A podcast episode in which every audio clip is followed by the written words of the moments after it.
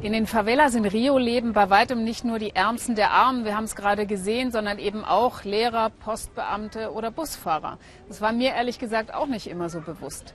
Die Mittelschicht tut sich schwer in ganz Lateinamerika, besonders in Venezuela. Sie haben sicher die Bilder von den leeren Supermarktregalen und der Versorgungskrise in den Nachrichten schon gesehen.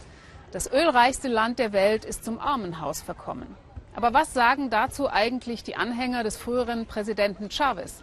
Peter Sonnenberg hat einen ehemaligen Weggefährten getroffen.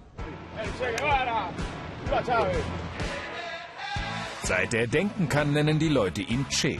Wen wundert's? Humberto Lopez, wie der Mann eigentlich heißt, verehrt Che Guevara und war Weggefährte von Venezuelas verstorbenem Präsidenten Hugo Chavez. Chavez ist für mich Gänsehaut. Und ich glaube an keinen Gott. Chavez übernahm die Fahne von Che. Als Revolutionär kämpfte er gegen die Ungerechtigkeit an unserem Volk. So einen Realisten bräuchte Venezuela jetzt wieder, nicht die Kommunisten, die uns jetzt regieren. Präsident Nicolás Maduro lässt sein Volk hungern. Alle sind betroffen, nicht nur in den armen Vierteln. Marta Hernandez ist enttäuscht von der sozialistischen Regierung. Sie hat Kummer, weil sie ihre 13-köpfige Familie nicht mehr ernähren kann und weil ihre Tochter vorigen Monat gestorben ist. Schau dir meinen Kühlschrank an. Was siehst du? Wasser und Licht. Heute habe ich mal wieder gar nichts. Im Schrank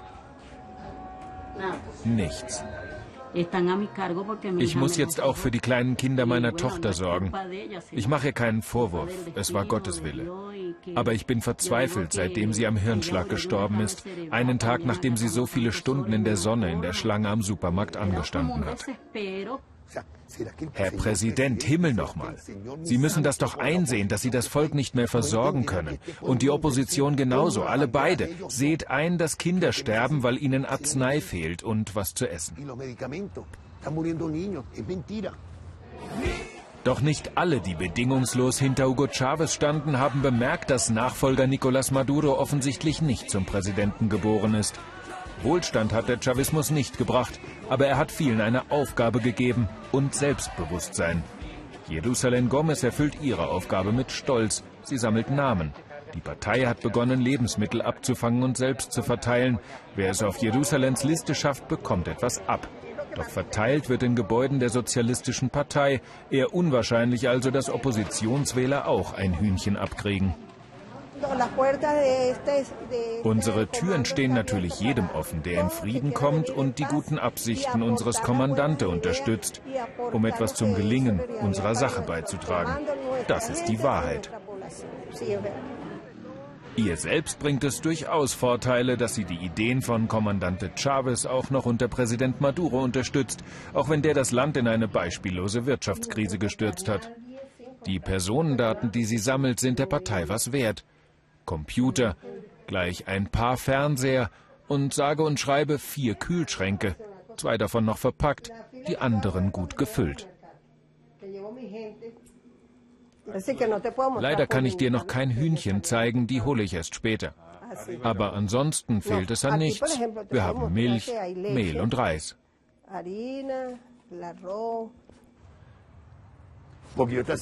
Ich versichere dir, von den Funktionären hat keiner Probleme, seinen Kühlschrank vollzukriegen. Die Korruption ist es, die unsere Revolution auffrisst, unser Land, die Staatskasse und am Ende werden sie sich alle gegenseitig fressen. Venezuelas Politiker, ob Regierung oder Opposition, haben so viel mit sich selbst zu tun, dass sie auch das Gesundheitswesen verkommen lassen. Die Notaufnahme eines staatlichen Krankenhauses drehen wir heimlich, denn die Regierung will nicht, dass solche Bilder um die Welt gehen. Viel mehr als ein Pflaster haben die Ärzte hier nicht mehr zu bieten. Dramatisch die Situation auf der Kinderkrebsstation. Die Ärzte hier behandeln kaum noch, müssen zusehen, wie ihre kleinen Patienten sterben. Solange der Wachdienst uns nicht bemerkt, hören wir zu, was Sie und die verzweifelten Eltern uns zu berichten haben.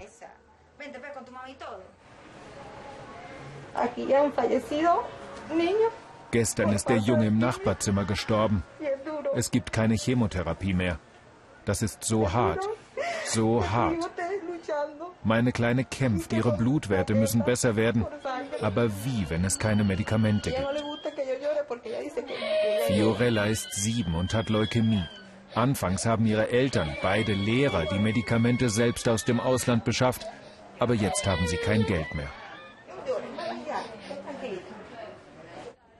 Dann entdeckt uns der Sicherheitsdienst und wirft uns raus. Aber einer der Ärzte sagt, wir sollen noch einmal wiederkommen. Die Polizei würde früh Feierabend machen. Er riskiert seinen Job, als er uns Stunden später in die Pathologie im Keller des Krankenhauses führt. Dass die Kühlanlage für die Leichen nicht funktioniert, sagt er, sei sein kleinstes Problem. Bei der Diagnose sind wir auf diese Maschinen angewiesen. Sie helfen uns herauszufinden, ob ein Tumor gut oder bösartig ist. Wir brauchen sie, um Krebs zu erkennen. Leider funktionieren die Maschinen hier nicht. Die Verantwortlichen kennen die Situation, aber auf unsere Fragen bekommen wir keine Antworten mehr. Mehr noch, wer fragt oder kritisiert, wird nicht selten bedroht. So auch Umberto Lopez, einst einer der Vordenker der sozialistischen Idee in Venezuela.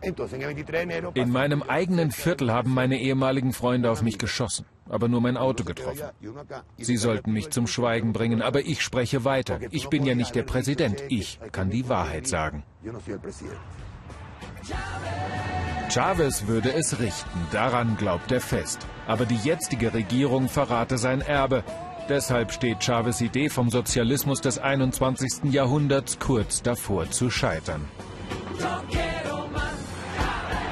Unter Chavez war alles gut, nur die Nachfolger haben es verbockt. Stimmt das wirklich? Diese Frage geht an David Bartelt, den Leiter der Heinrich-Böll-Stiftung hier in Rio de Janeiro. Herr Bartelt, was hat die Linke in Venezuela falsch gemacht? Also die Linke hat in Venezuela und auch in anderen Ländern Lateinamerikas zunächst mal vieles richtig gemacht. Sie hat aber versäumt, sich fit zu machen für das 21. Jahrhundert und den Prozess, mit dem sie an die Macht gekommen ist, nämlich die erweiterte Demokratie und die Lösung der sozialen und der ökologischen Frage zusammen, das hat sie dann quasi abgebrochen, als sie an die Macht kam, jetzt mal zusammengefasst gesagt. Und das hat dann äh, zu diesen Problemen gehört. Sich rein dem Rohstoffabbau und den extrem schwankenden Weltmarktpreisen zu verschreiben, ist fatal und das erleben wir gerade in Venezuela. Ein großes Problem ist ja auch das Thema Korruption. Das gilt für, besonders für Brasilien, oder?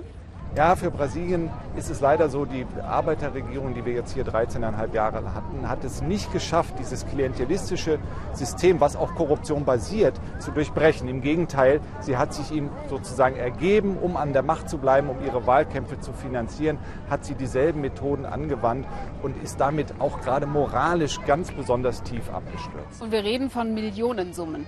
Ja, ja, wir reden von Millionen bis Milliardensummen. Ja. Wir stehen hier am umgestalteten Hafengelände der Stadt Rio, Porto Maravilla heißt das. Gibt es hier auch ein Problem mit Korruption? Ja, dieses Gebiet ähm, hat eine Menge Vorteile. Der Fußgänger kommt hier, die Fußgängerin auch endlich mal zu ihrem Recht. Ähm, das ist selten hier in Rio de Janeiro. Wir haben eine Straßenbahn, das ist richtig verkehrspolitisch. Aber insgesamt ist es ein großes Investitionsprojekt in Immobilien, wie übrigens auch in dem Teil der Stadt, wo die Olympischen Spiele stattfinden, in Barra da Tijuca. Und sowas geht nicht ohne Korruption. Und die Gewinner hier sind die großen Baufirmen und das sind auch die, die in dem großen Korruptionsskandal um den Erdölriesen Petrobras ganz oben auf der Liste der korrupten Organisationen stehen. Wir haben vorhin im Beitrag gesehen, die Zustände in den öffentlichen Einrichtungen hier in Rio de Janeiro sind katastrophal, in Schulen, Krankenhäusern, bei der Polizei. Was hat das mit den sportlichen Großveranstaltungen wie M und Olympia zu tun?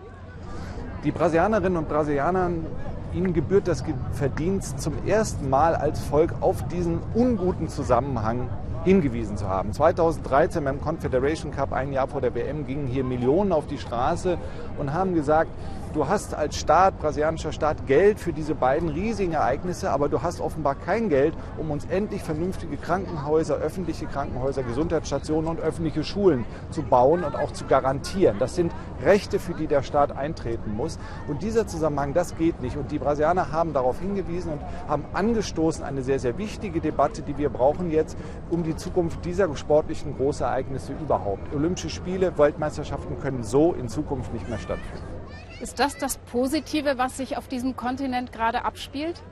Ja, wir haben hier eine sehr, auch im Vergleich, sehr lebendige, vielfältige Zivilgesellschaft, die auch diese linken Regierung ja in die, in die Macht gewählt hat, ins Amt gewählt hat.